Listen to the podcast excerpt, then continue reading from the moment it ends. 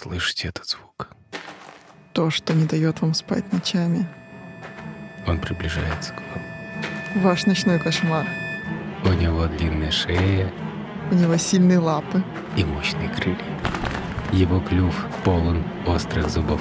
В глазах горит ненависть. Ну, в общем, вы поняли, наверное, о ком речь. Это кошмар с улицы Вязов. Это гроза Тарусы и, и других городов. Гусь. Та-да-да-дам! Та-та-та-та.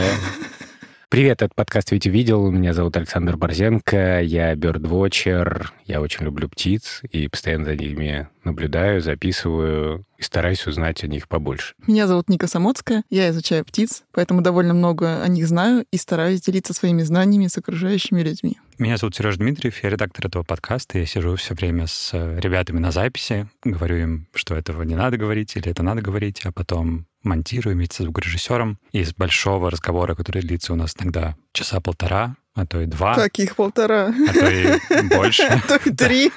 а то и три.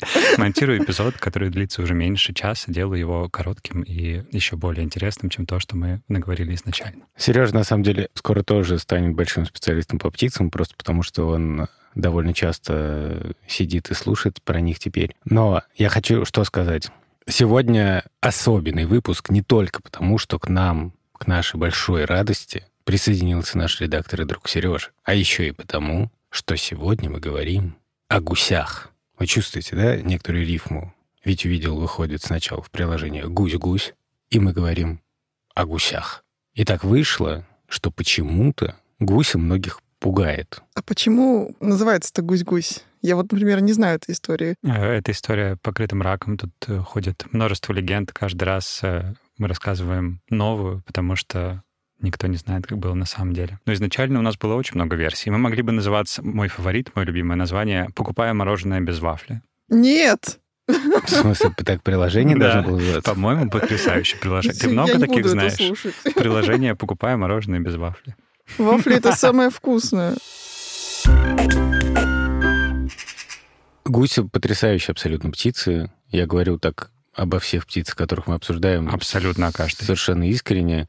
Но гуси — это просто невероятно. Но когда я был маленьким, гуси у меня ассоциировались с чем-то очень грустным, тоскливым, потому что в моей семье всегда любили песню про девочку Марусю, которая живет в городе Тарусе, и у которой все плохо более-менее, потому что там одни петухи да гуси, и это такая песня на стихотворение Николая Заболоцкого. Она очень красивая, но вот с гусями у меня прям была плотная такая ассоциация, что это тоска. Я тоже очень люблю эту песню с детства. Возможно, я спою ее в этом эпизоде где-нибудь после титров. Мы это поставим. Появился я тут, и выбрали мы говорить про гусей, потому что это юбилейный эпизод, десятый. И также в честь этого эпизода, в честь того, что мы говорим про гусей и называемся «Гусь-гусь», я спросил у некоторых моих коллег и коллегес, у редакторов других «Гусь-гуся», чего они хотят про гуся узнать. Все-таки гусь практически наш символ, а мы так мало о них знаем. Были разные вопросы, но, Все Они, они объединялись но ужасом. самая, да, самая главная тема, которая объединяла каждый вопрос, это ужас перед злостью гуся, перед его мощью. И, в общем, гусь — это ночной кошмар, оказалось, половина редакции «Гусь-гуся». Все боятся гусей. Я просто не боюсь гусей. Я их почти не видел никогда. Я не жил особо рядом с гусями, и поэтому меня минула чаша сия. Не боюсь я гусей, но все остальные боятся. Поэтому Анна Шур, моя коллега, Лиза Марантиди, моя коллега, хором просто спросили меня, правда ли гуси такие злобные? Потому что всех они кусали в детстве, видимо, или за всеми бегали. Не знаю. Я в детстве тоже боялась гусей. Когда была маленькая, и мы часто ездили в деревню к бабушке, и там у соседей были гуси. И вот ты, когда идешь по дорожке, иногда зазеваешься и слышишь такое шипение сзади, оборачиваешься, и гусь с тебя размером просто бежит на тебя и шипит. И сначала я от него убегала, залезала на забор, как-то ждала, пока он уйдет. Вот. А они, кстати, вот они подбегают, они могут ущипнуть. И я сначала подумала, а что будет, если дать гусю все-таки меня ущипнуть? Я поставила вперед руку, думаю, ну ладно, как бы эксперимент. Вот, гусь меня ущипнул, и оказалось, что это вообще-то не больно. Вау. Он же травку щиплет в природе, и у него мышцы не очень сильные, поэтому если он щипнет, например, за ногу, то может быть немножко ощутимо, но за палец вообще не больно. А потом я стала экспериментировать, а что будет, вот гусь на меня идет, и что будет, если я пойду на гуся. Так вот, если пойти на гуся, то гусь такой, о, нет, я не буду с этой сумасшедшей связываться. Он такой, шипя, начинает отступать, а потом разворачивается и убегает. В следующей серии э, Ник расскажет про свои эксперименты с электрическим щитком. С розетками. То есть в итоге что со страхом твоим произошло? Со страхом? Ну, Страх, как мне кажется, я вообще на самом деле с детства много чего боялась и много чего мне удалось преодолеть. Со страхами такая штука, что когда ты понимаешь, что это контролируемая вещь, и ты на самом деле этому хозяин, а в большинстве случаев так и есть, то они становятся такими же контролируемыми и даже уходят совсем. То, то есть, я гусей не боюсь. Не больше. боишься теперь вообще. гусей? Да. Класс, потрясающе. Такое ощущение, что мы сидим в центре реабилитации. Ну, практически, у нас терапевтический эпизод, да. Ой, я много чего могу рассказать про страхи. Со страхом, страхом гусей. Ну, то есть сегодня мы поговорим о том, почему все считают, что гуси злые. И правда ли их стоит бояться. Я хочу начать с одной такой штуки. Мы сейчас в основном говорили про гусей, как будто это исключительно домашние птицы. Это совсем не так. Вообще все домашние птицы, даже если это какая-то уже ну, сугубо домашняя порода, все равно так или иначе она происходит от какого-то дикого вида. Кстати, гусь в этом плане это птица, и, в принципе, животное, которое пожалуй, меньше остальных изменилось после как раз одомашивания, доместикации. То есть он сохранил довольно много диких черт. Угу. Просто, чтобы вы понимали, курица — это бывший орел. Что? Это шок, Нет. что?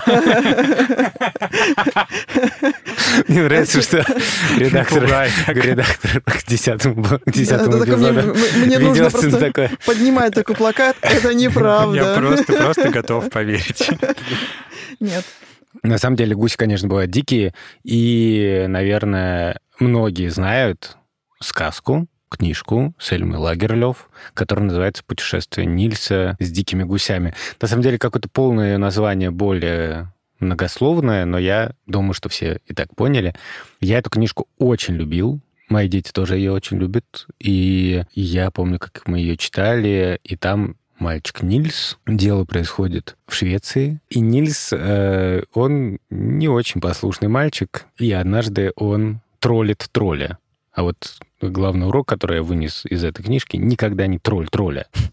А, на самом деле это не тролль, а какой-то гном, что ли, да? Я уже даже не помню. Ну, в общем, он как-то с ним плохо очень обходится, и этот гном заколдовывает Нильса, и Нильс становится очень маленьким. Просто как дюймовочка. Да, Нильс прям такой неприятный чувак, он там э, обижает домашних гусей, и, в частности, там есть такой белый гусь Мартин, и Нильс вместе со своим домашним гусем Мартином отправляется в путешествие с дикими гусями. Да, есть такая штука, что домашние гуси, вот в данном случае, я думаю, речь идет о домашних гусях, которые произошли изначально от серого гуся, а, дикого серого гуся, да, их отбирали люди в сторону размеров, чтобы они были побольше, пожирнее, в сторону м- откладки большего числа яиц, то есть домашние гуси увеличились в размере, а летать им не особенно нужно было. И многие породы домашних э, гусей полностью утратили способность к полету. Но если у них среди недавних предков, допустим, были какие-то снова дикие гуси,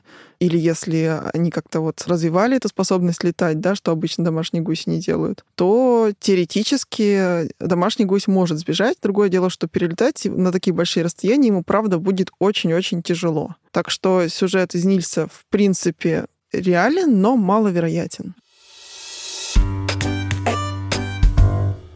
Гуси — это одни из первых вообще домашних птиц. Их одомашили больше, чем 3000 лет назад. То есть уже в древнеегипетских папирусах и в Древнем Риме были одомашенные гуси. А в Древней Греции они вообще были домашние питомцы. Вот как у нас сейчас собаки, так у них были гуси, которых любили, которые, они же очень умные гуси, привязываются тоже к людям, и они ими восхищались, и их даже ассоциировали с богами. Ну, гуси же Рим спасли. Там была история в том, что галлы хотели тайком перелезть стену и ворваться в город. Сторожевые собаки как-то все это не прочухали или их чем-то отвлекли, но гусей никто не смог провести. А гуси-то были непростые, гуси были священные. Гуси сидели, это была священная стая гусей в храме богини Юноны.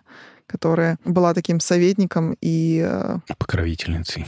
Да, такая защитница э, города. Вообще гуси с нашей жизнью переплетены довольно сильно. Начиная от того, что они давали нам пишущий инструмент, пока у нас не было железных перьев, да, писали гусиными перьями. Вот, то есть э, вот это перо, которое в чернице стоит и символ, там, я не знаю, поэзии, литературы и так далее, это гусь. Множество, да, как с гуся вода, то есть выйти схем из воды. У гусей действительно не намокает оперение, так же, как у уток, который смазывает их э, специальным таким жировым веществом а, из э, железы, которая у них на копчике. Так называется копчиковая железа.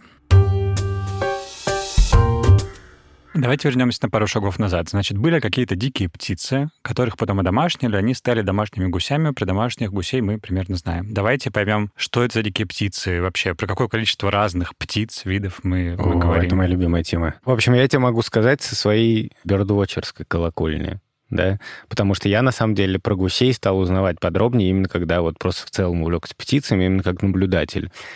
Дело в том, что, ну, когда ты начинаешь увлекаться птицами, то, скажем так, среди первых там 20 видов, которые легче всего найти, обязательно есть водоплавающие. И чаще всего это утки. Потому что ты приходишь в любой городской парк или просто на набережную, ну вот в любом городе, да, там ты приходишь, и там есть обязательно утки, чаще всего это кряквы. Слушайте, если кто не слушал наш эпизод про уток. И вот сначала там ты отмечаешь крякв, потом, может быть, тебе попадается еще какой-нибудь вид утки. Но мне всегда казалось, что, а, ну утки-то ладно.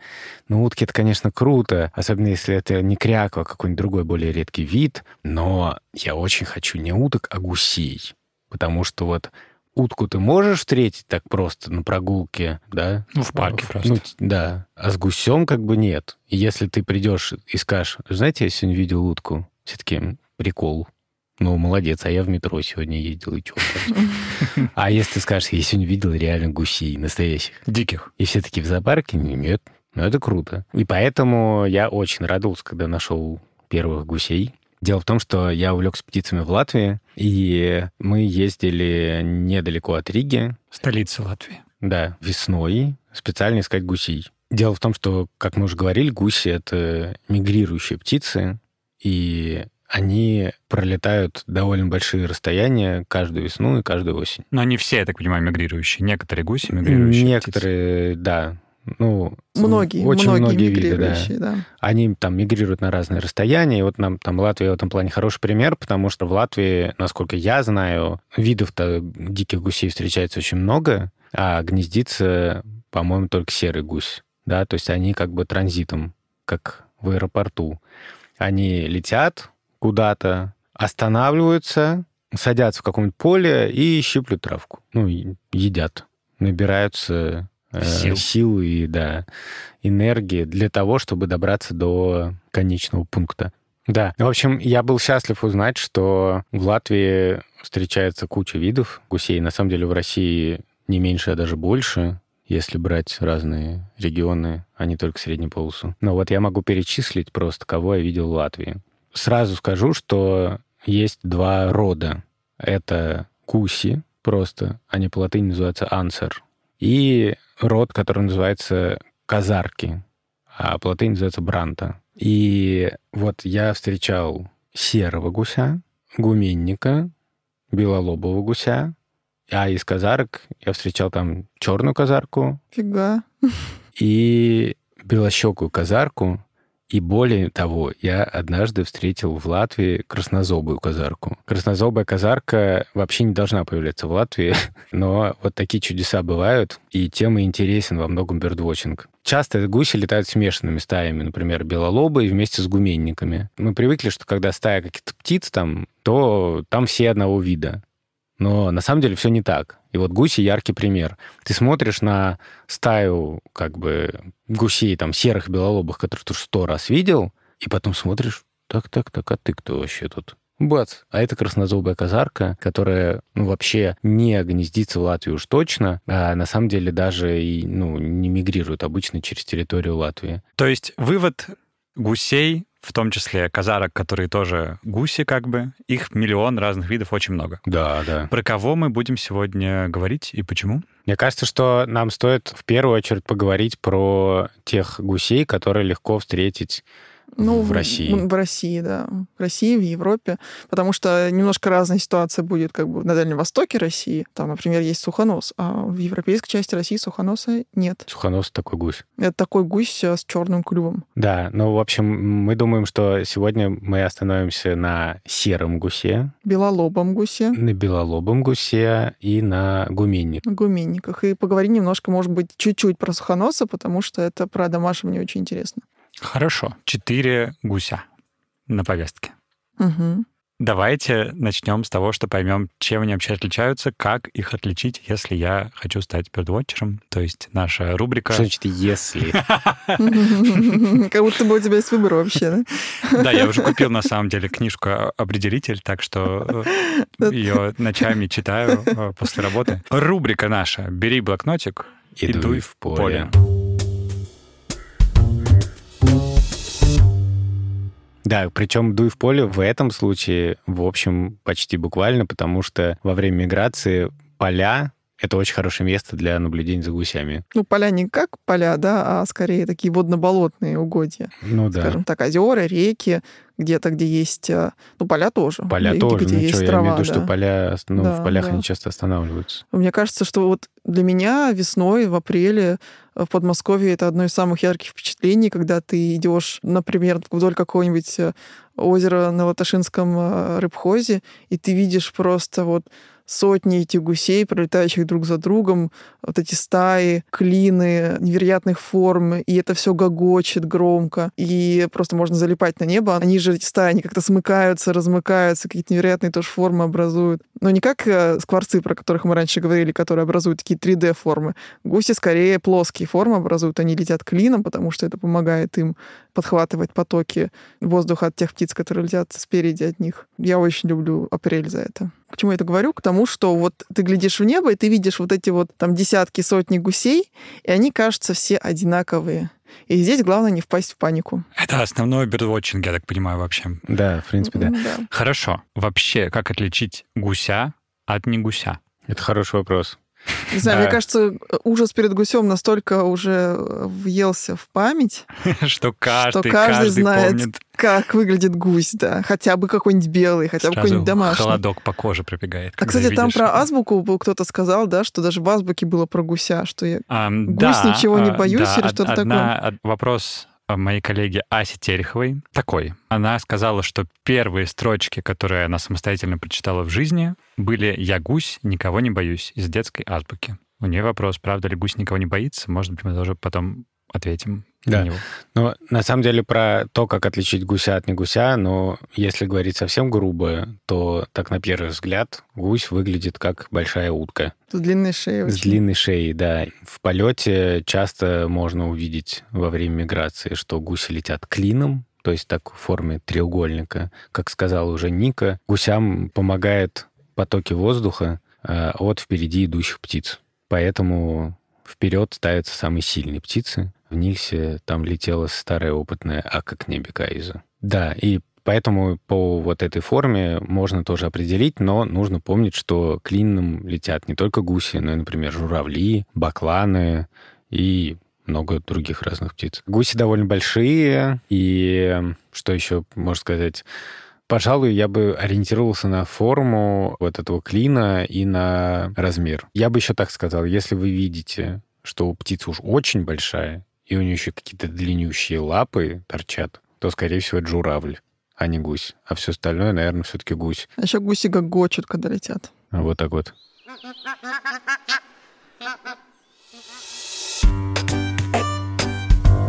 Вообще интересно, э, насколько гусей отличают по звуку. Мы вздохнули с Никой. Дело в том, что в отличие от многих других птиц, которых легко определить по голосу, с гусями там полная труба, причем в прямом смысле. В смысле, голос похож немножко на такую. Но есть суперспециалисты, которые умеют отличать. Вот, ну, гуси просто, когда они летят, у них вот этот звук, который они издают, я не помню, как он называется по-научному, но, в общем, гогочут они, да, а, то... Летят, орут. Да, то это очень сложно отличить вот то, как это делает серый гусь. Вот послушайте.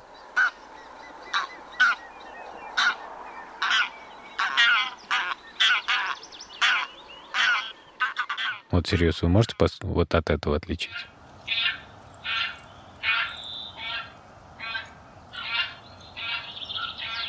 А это, между прочим, уже гуменник. А вот это белолобый гусь.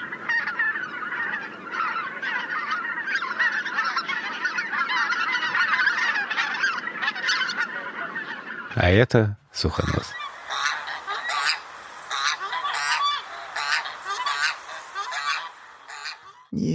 А еще они летают смешанными местами, поэтому иногда эти крики просто перемешаны, и не поймешь, не разберешь. Но вот, как мы уже говорили, у каждого человека свои какие-то сильные стороны, да, определяет свои такие признаки, по которым ему удобнее всего.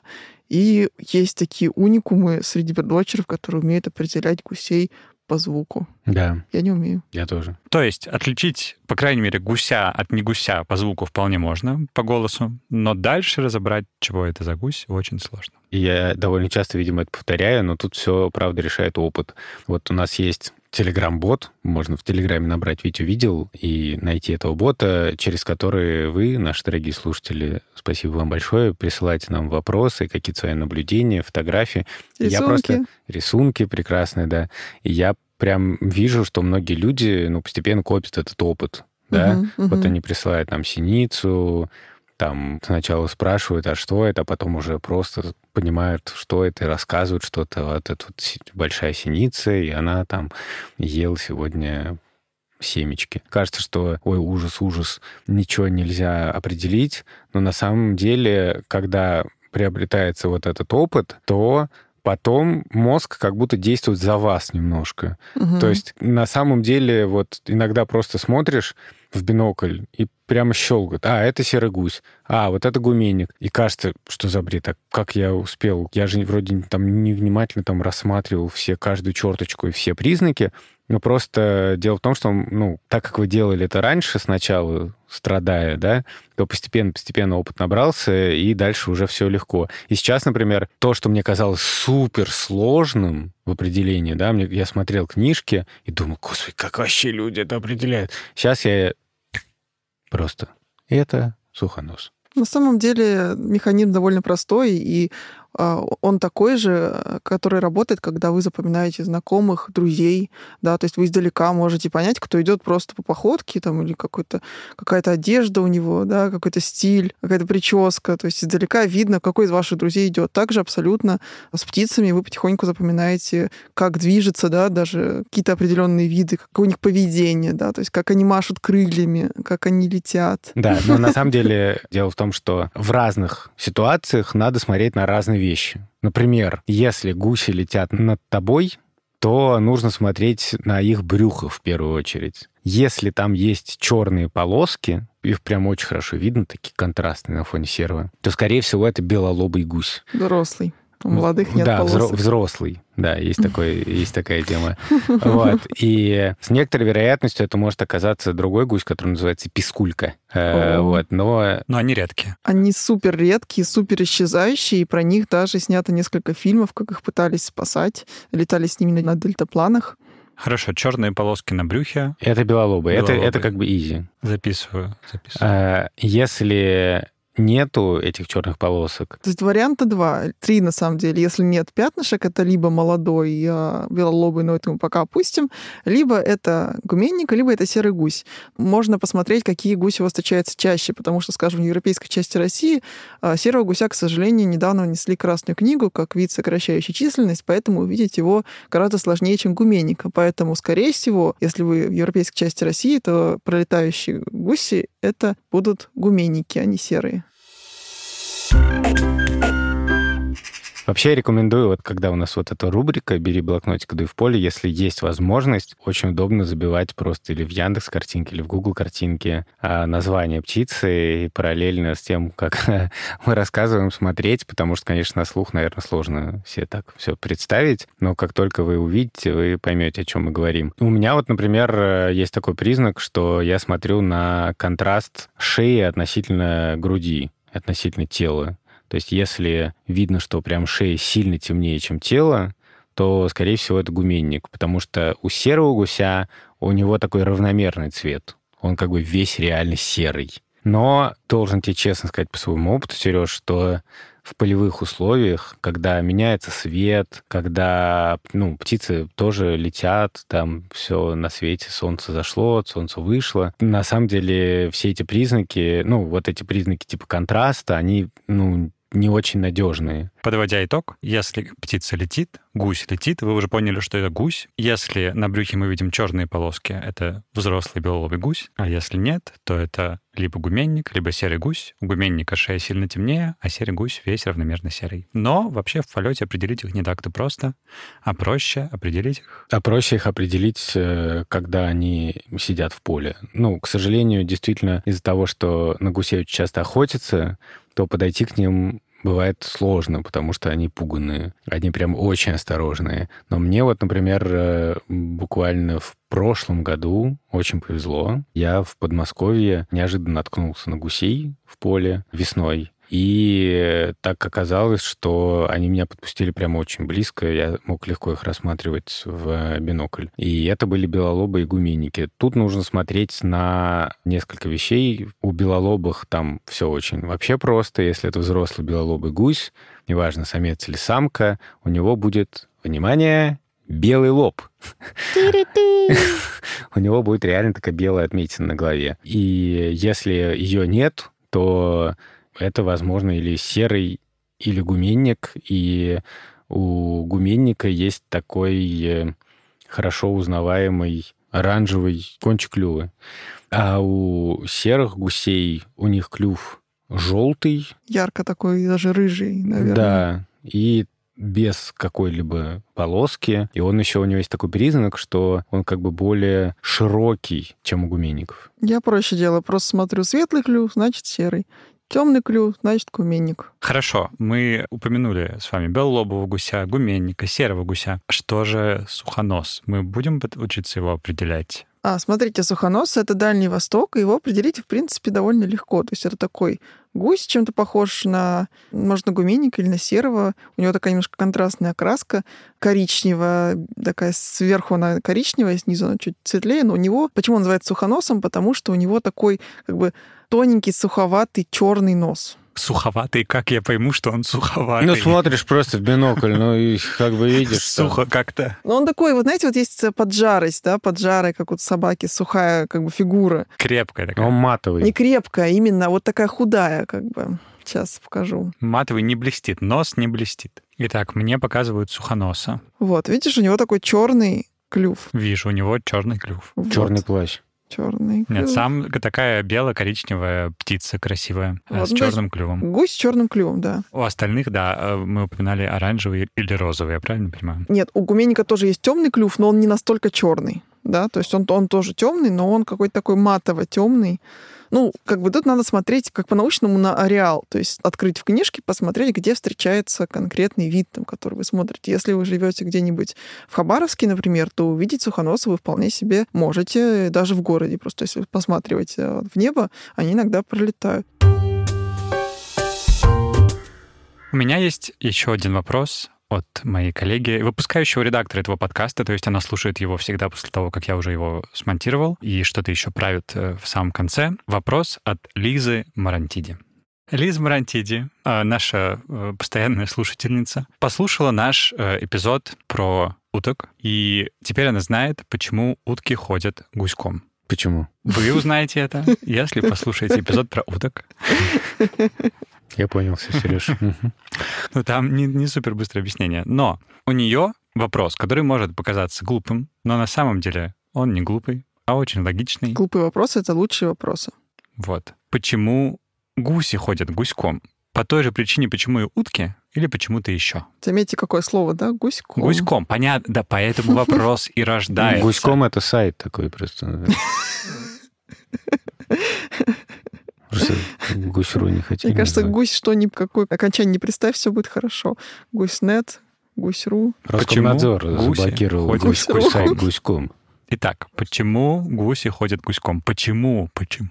И ходят ли они гуськом? И да. ходят ли они гуськом? Ходят. Ходят, да. И тут я расскажу небольшую историю. Когда я была на Новой Земле, это такие острова в Арктике, в экспедиции, мне приходилось видеть гусей с гусятами, тех же казарок, да, и когда подходишь, они очень пугливые, там, они буквально, там, не знаю, ты видишь на горизонте в бинокль пару гусей, и они встают, они еще, гусята летать не могут, но гуси, они встают и начинают их уводить очень-очень быстро за ближайший пригорок, просто бегут, и гусята бегут за ними как раз гуськом. И для них это очень важно, потому что если курица, например, просто передвигается, ну, да, довольно хаотично, куда хочу, туда пойду, да, и просто собирает еду, у нее немножко другой способ воспитания детей, другие условия гнездования, то гуси часто гнездятся на открытом пространстве, где они доступны всем хищникам, не знаю, песцам, например, лисам.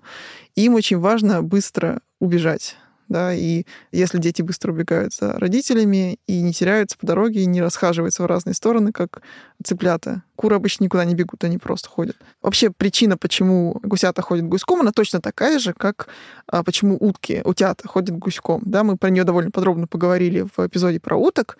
Вот. И добавим то, что вот это вот явление импринтинг, да, когда птенец вылупившийся, он запоминает в качестве матери первый предмет, который он увидит, да, это не обязательно гусь, может быть, не знаю, сапог, там, мячик, бородатый мужик, вот, он будет за ним идти, исследовать. Вот это вот их э, свойство, оно жизненно необходимо им для выживания. Вот. И поэтому они ходят за ним гуськом. Вы бы видели просто гусят, которых воспитал пара сапогов.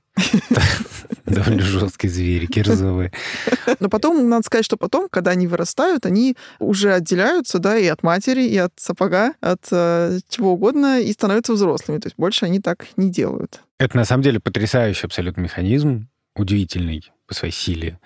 Если гусята вылупятся, и первым, кого они увидят, будет человек, то они будут считать человека своей матерью и будут ходить за ним гуськом и полностью ему доверять. Да, первым человеком, который описал импринтинг у гусей и у уток, был Конрад Лоренс, который посвятил этому очень много времени. Это такой австрийский зоолог. Он... Э, Этолог. Да, вот как раз Конрад Лоренс и Ника Тимберген, про которого мы рассказывали в эпизоде про чаек, это были такие отцы-основатели науки о поведении животных, этологии. Они наблюдали животных в их естественной среде обитания. И вот Лоренс, он э, выращивал дома диких серых гусей и делал так, что гусята, которые вылупились из яйца, первое, что они видели, это было его лицо. И поэтому они начинали следовать за ним везде, есть потрясающие совершенно кадры, где, значит, такое просто никто, абсолютно никто, и через озеро гладко плывет э, усатый мужик, а за ним верница гусей. И бородатый. Бородатый, Вообще, да. надо сказать, что э, если вы только что вылупились, и первое, что вы увидели, это Конрад Лоренс, то э, это, в общем, не так плохо, потому что больше всего он напоминает Санта-Клауса. О, да. А если он в мундире, а если он в костюме черта? Он просто он занимался исследованиями других птиц тоже, и в том числе он занимался исследованием галок, и он лазил по чердаку своему, где у него стояли домики для гнездования, и чтобы галки его не узнавали, он наряжался в костюм черта. Чисто для галочки. Да. И в этом костюме на глазах у всех, соответственно, прохожих он лазил снаружи по своему чердаку. Так что историй с ним много удивительных. У него еще есть потрясающая книжка, называется «Год серого гуся», которая целиком посвящена серому гусю. Это такая книжка-эксперимент. То есть это вот как раз описание во многом фотографии, да. Да, фотографии, как он стал мамой для стаи серых гусей. Да, обязательно почитайте. Еще у него классная книжка, как раз вот где он в черте лазит, это «Кольцо царя Соломона». Надо сказать, что я тоже очень люблю книжку «Год серого гуся» и был очарован вообще Конрадом Лоренсом, и потом для меня было как-то очень горько узнать, что он был хорошим ученым, но, видимо, хороший ученый не означает очень хороший человек потому что он жил в Австрии, когда в Германии был нацистский режим, и у власти был Адольф Гитлер, один из, наверное, самых чудовищных людей в истории. И когда там считали, что есть одни люди как бы достойны жить, а другие недостойны, люди одних национальностей выше, а других ниже, какие-то расы нужно вообще уничтожить. Вот в этот момент Конрад Лоренс вступил в, в эту нацистскую э, партию. И э, ну, потом он позже объяснял, что как-то он не понял, что все настолько плохо. Вот, но тем не менее, в общем, такие бывают истории в науке, в жизни, но книжка действительно хорошая.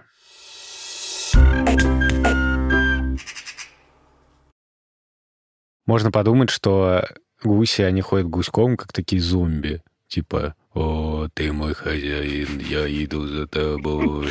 и, что, и что они как бы такие немножко не, не самые умные. И более того, из-за того, что многие знают только домашних гусей, а домашних птиц вообще часто считают немножко глуповатыми, да, то, возможно, кто-то считает, что гуси тоже глупые. А вот и нет. Вообще гуси, они действительно довольно умные животные, даже домашние гуси. Если кто-нибудь когда-нибудь общался с домашними гусями, то они прекрасно знают, например, кто их хозяин, они прекрасно знают членов семьи. И даже дикие гуси, если за ними наблюдать, вот, например, как ученые, которые исследуют э, поведение, они постепенно приближаются к гусям и дают понять, что люди не опасные. И гуси все ближе и ближе к человеку подходят. Вот, и домашние гуси тоже довольно умные. И были даже эксперименты про то, вообще какие сильные стороны в интеллекте гусей. Например, у них классная иерархия, и они прекрасно запоминают, кто какую занимает э, должность, да, кто главный, кто, кто не совсем кто главный. Да. Еще у гусей есть суперспособность, э, особенно есть такой вид горный гусь, который мигрирует через горы, через Гималай, это там, где Эверест, самая высокая вершина в мире. И вот они были точно отмечены рядом с Эверестом на высоте 7290 метров. Это очень много. И есть данные, по которым утверждают, что они могут лететь на 9 тысячах. То есть это почти как летит пассажирский самолет. На такой высоте очень-очень мало кислорода. А гуси, им же нужно очень активно крыльями махать, да, и как вы бежите, да, вы начинаете задыхаться, допустим, от быстрого бега. Так вот, гусь это можно сравнить с человеком, который бежит, быстро бежит, а, при этом... Противогазе. Да, то есть у него очень-очень мало кислорода. И у него, естественно, есть специальные приспособления для таких суровых условий. И ученые даже пытались понять, как вообще он это делает, и запихивали этих гусей в аэродинамическую трубу. Это такая труба, где создан поток воздуха, против которого можно лететь. И искусственно там понижали кислород и смотрели, как у гусей будет меняться организм. Что будет происходить? Будут ли они быстрее махать крыльями, потому что они задыхаются, не хватает кислорода? Будет ли как-то вообще не реагировать? И оказалось, что у них а, крыльями они быстро не машут, сердце у них быстрее не бьется, то есть они летели себе как летят. Но вот только температура э, крови, температура в венах они измеряли, она у них начинает понижаться, то есть они каким-то специальным образом умеют снижать свой обмен веществ так, чтобы меньше потреблять кислорода. Это почти как ныряльщики какие-то, которые тоже это происходит. Это удивительно, на мой взгляд. Круто. Да. Могут летать очень высоко и очень далеко, я так понимаю. Да, они могут летать очень далеко. Ну, в принципе, мигрирующие птицы могут летать очень далеко. Но гуси, естественно, они тяжелые, они активно машут крыльями, то есть парить они не могут, и им приходится пользоваться воздушными потоками и лететь клином. Вообще, надо сказать, что гуси очень интересные птицы для изучения, и еще их э, часто кольцуют.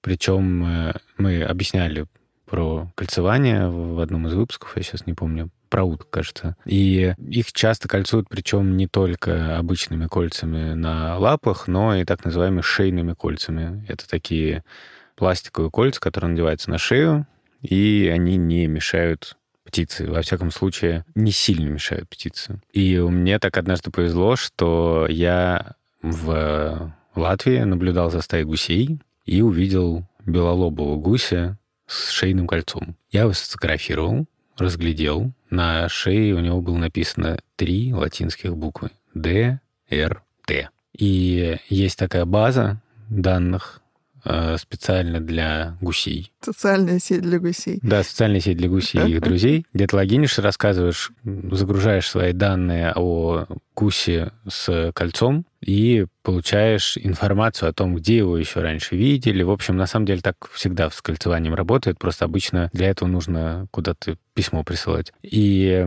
я узнал удивительную историю об этом гусе, что, оказывается, он уже не первый раз прилетает в Латвию, а кольцован он был, на секундочку, на Таймыре. То есть это три с половиной тысячи километров, да, Таймыра до Риги. А на самом деле он, ну, скорее всего, не оставался в Латвии, да, он летел куда-то еще дальше. Ну, как-то мне стало интересно, я узнал, кто его кольцевал. Оказалось, что его окольцевали трое голландских ученых, что этот гусь уже в возрасте был весьма, когда я его нашел, ему целых 10 лет. И такую, такую информацию мы тоже узнаем, кстати, благодаря кольцеванию. Кстати, гусь 10 лет. Да. В школу бы пошел уже. Вот гусь-гусю сколько лет? Гусь-гусю год недавно исполнился. Ну вот. А гусю 10. Ну вот. Ну, ты понимаешь, да, Сереж? Ну, просто есть куда расти. А, ну вот, и вот эти трое голландских ученых, они опубликовали ужасно интересную работу про черных казарок, что черные казарки выводят, это тоже такие гуси, да, они выводят на Таймыре птенцов рядом с гнездами чаек. Причем эти чайки, они постоянно воруют яйца. И можно было бы подумать, что черные казарки не очень умные, но все не так просто. Дело в том, что вокруг э, гнезд чаек очень много помета, а помет это хорошее удобрение. И поэтому там растет много травки. И поэтому черным казаркам, если они там рядом гнездятся, не надо далеко бегать от гнезда, чтобы найти еду. То есть получается такое так на так. С одной стороны... Рядом чайки, которые воруют птенцов. С другой стороны, ты можешь не оставлять надолго птенцов одних. Потому что куча травы из-за чаячьего помета. Да. Угу. И, в общем, меня эта история очень как-то воодушевила, и я подумал, как круто, что, получается, благодаря вот этому белолобому гусю ДРТ я узнал эту историю, и это было очень классно. Класс. Наблюдать э, за гусями в дикой природе классно, а домашние гуси, даже если просто на них посмотреть, тоже несут довольно много интересной информации. А дело в том, что одомашивание гусей шло независимо в Европе и в Азии. В Европе домашние гуси произошли от серого гуся, про которого мы сегодня довольно много говорили. А в Азии домашние гуси произошли от сухоноса. Это другой вид и от сухоноса, например, произошли китайская порода гусей и африканская. Хотя она африканская называется, она совершенно не из Африки. Вот. И отличить очень просто на самом деле, если вы посмотрите на фотографии диких серого гуся и сухоноса, а потом посмотрите на разных гусей э, домашних, вы увидите, что у некоторых домашних гусей есть такая бляшка на голове большая. Так вот, это потомки сухоноса. А просто гуси, которые выглядят как белый гусь, это как раз европейские гуси, которые происходят от серого гуся. У меня была такая интересная история с нашим общим знакомым орнитологом. Я однажды отправился в Москве на экскурсию орнитологическую, и мы гуляли по набережной реки Москвы, и вдруг мы увидели стаю гусей на реке. Там, казалось бы, не было никаких хозяйств, но они были да, реально домашние гуси прямо на реке. Но эта поездка мне запомнилась не только этим, а тем, что там мы встретили еще и белощеких казарок, которые вообще-то в Москве не должны быть. Беглецы из зоопарка. Да, скорее всего, когда вообще вот мы видим в городах таких птиц, это называется наблюдение категории D. То есть это те птицы, которые были в неволе и сбежали. Или, например, часто гусей держат в парках, и они такие полудикие. Они как бы могут летать, но они очень привязаны к этому месту.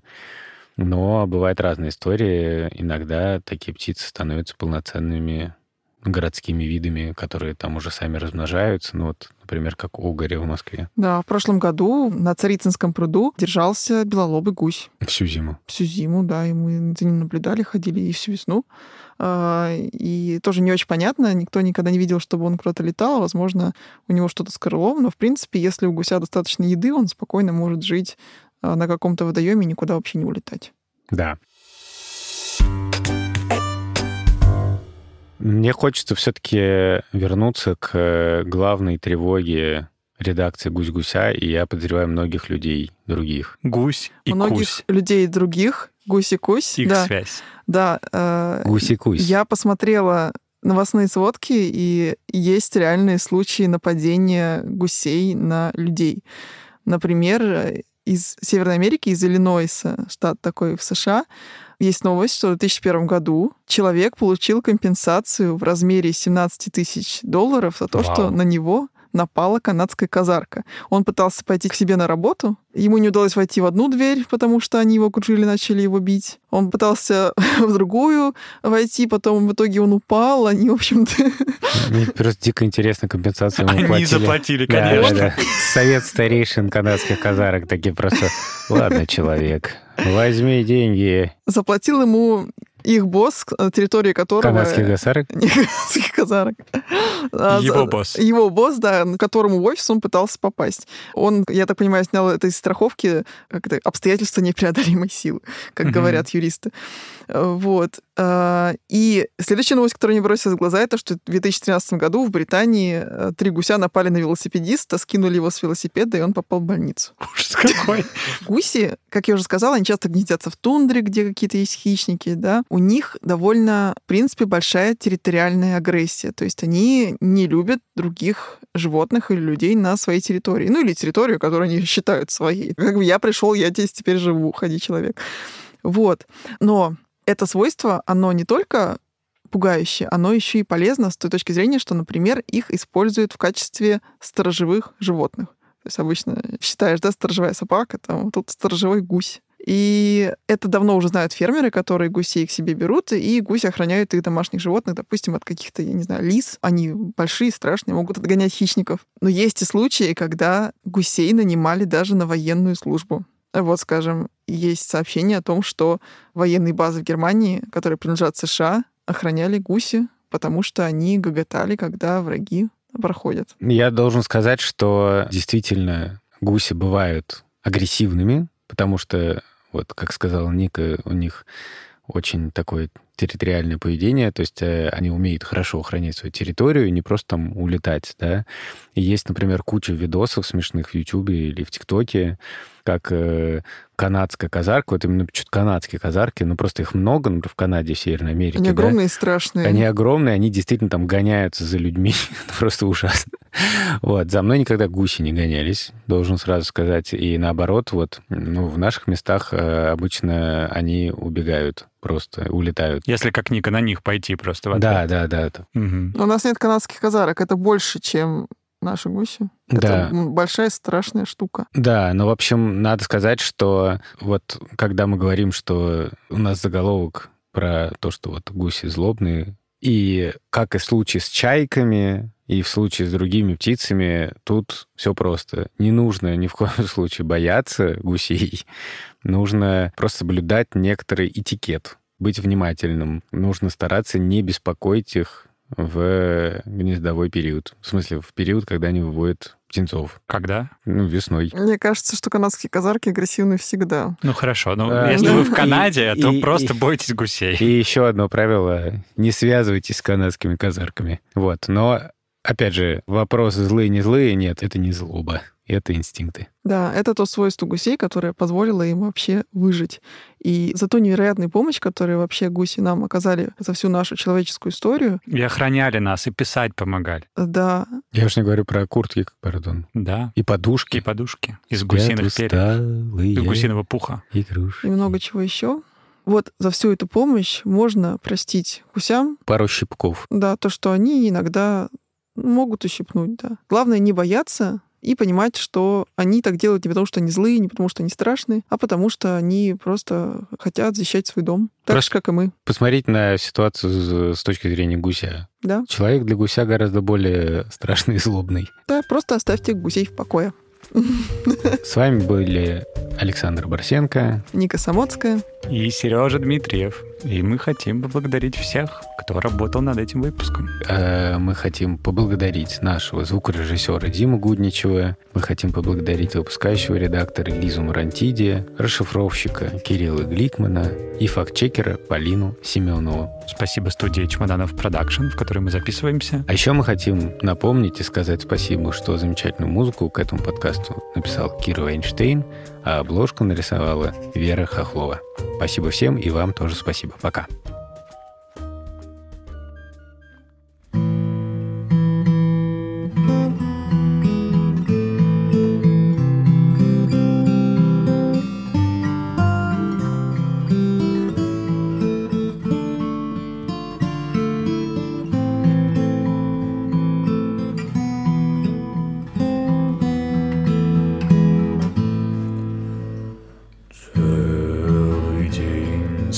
Стирает прачка, Муж пошел за лодкой, На крыльце сидит собачка, с маленькой бородкой. Целый день она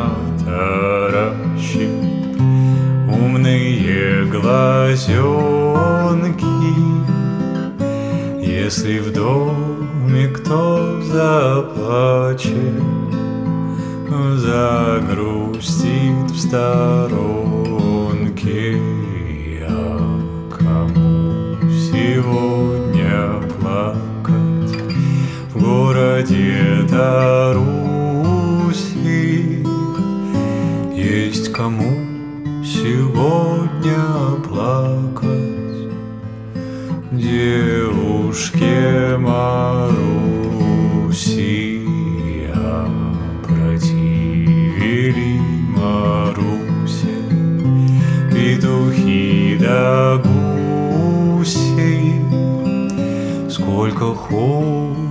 Ходит по Таруси. Господи Иисусе, кабы мне такие перья, да такие крылья, ой, улетела прямо в дверь я, бросилась в ковыль я, что глаза мои на свете больше мне глядели. Ой, петухи да гуси